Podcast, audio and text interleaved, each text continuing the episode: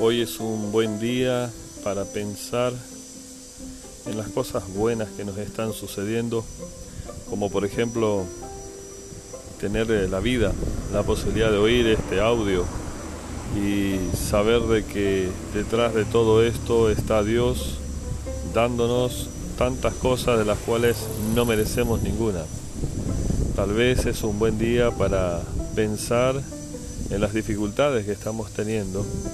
que son solamente disparadores para comprobar nuestra confianza, para ver sobre qué superficie están nuestros pies y animarnos una vez más a colocarlos sobre la roca, la roca que es Cristo Jesús. Que en este día podamos decidir seguir a Jesús, imitar a Jesús y siempre preguntarnos, ¿Qué haría Jesús en mi lugar?